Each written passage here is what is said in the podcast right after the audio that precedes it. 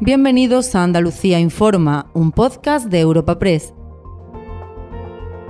Hoy es 9 de noviembre y estas son algunas de las informaciones más destacadas en nuestra agencia.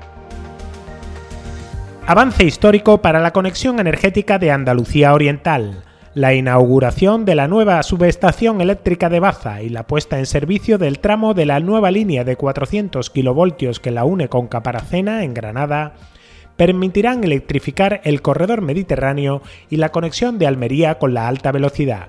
Los presidentes del Gobierno, Pedro Sánchez, y de la Junta, Juanma Moreno, han coincidido en resaltar que esta infraestructura largamente demandada salda una deuda histórica con el norte de Granada y la provincia de Almería. Para valorar este acto por lo que realmente representa para los ciudadanos y ciudadanas de los 19 municipios que están aquí representados, y es la reparación de una injusticia. Por tanto, hoy no solo estamos inaugurando una infraestructura energética aquí en Baza, hoy lo que estamos haciendo es corregir y poner fin a un agravio histórico. El eje eléctrico Caparacena-Baza y la subestación de Baza como refuerzo de la red de transporte de electricidad, que era algo muy esperado, muy solicitado y al que evidentemente estamos todos muy satisfechos. Un proyecto que ha llevado mucho tiempo, como todos ustedes saben, y que es decisivo para el propio desarrollo industrial y socioeconómico de Andalucía Oriental.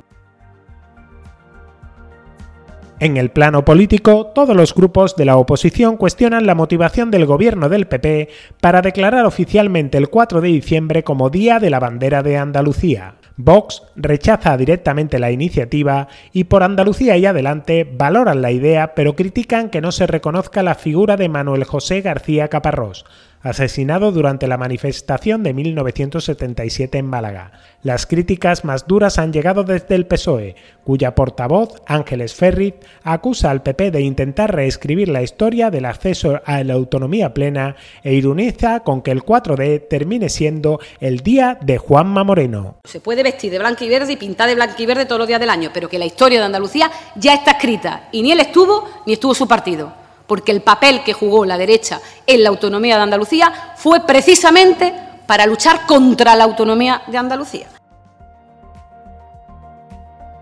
Y al cierre, por Andalucía denuncia un aumento del 25% en la derivación de pacientes a la sanidad privada previsto por la Junta en sus presupuestos de 2023.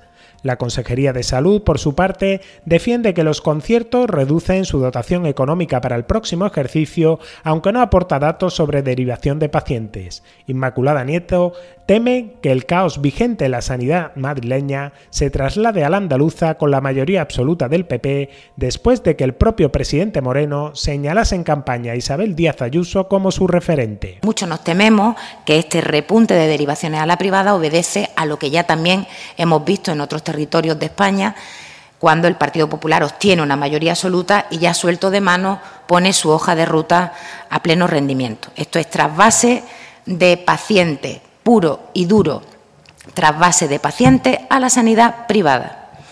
Por tanto, esto es también un debilitamiento del Servicio Andaluz de Salud.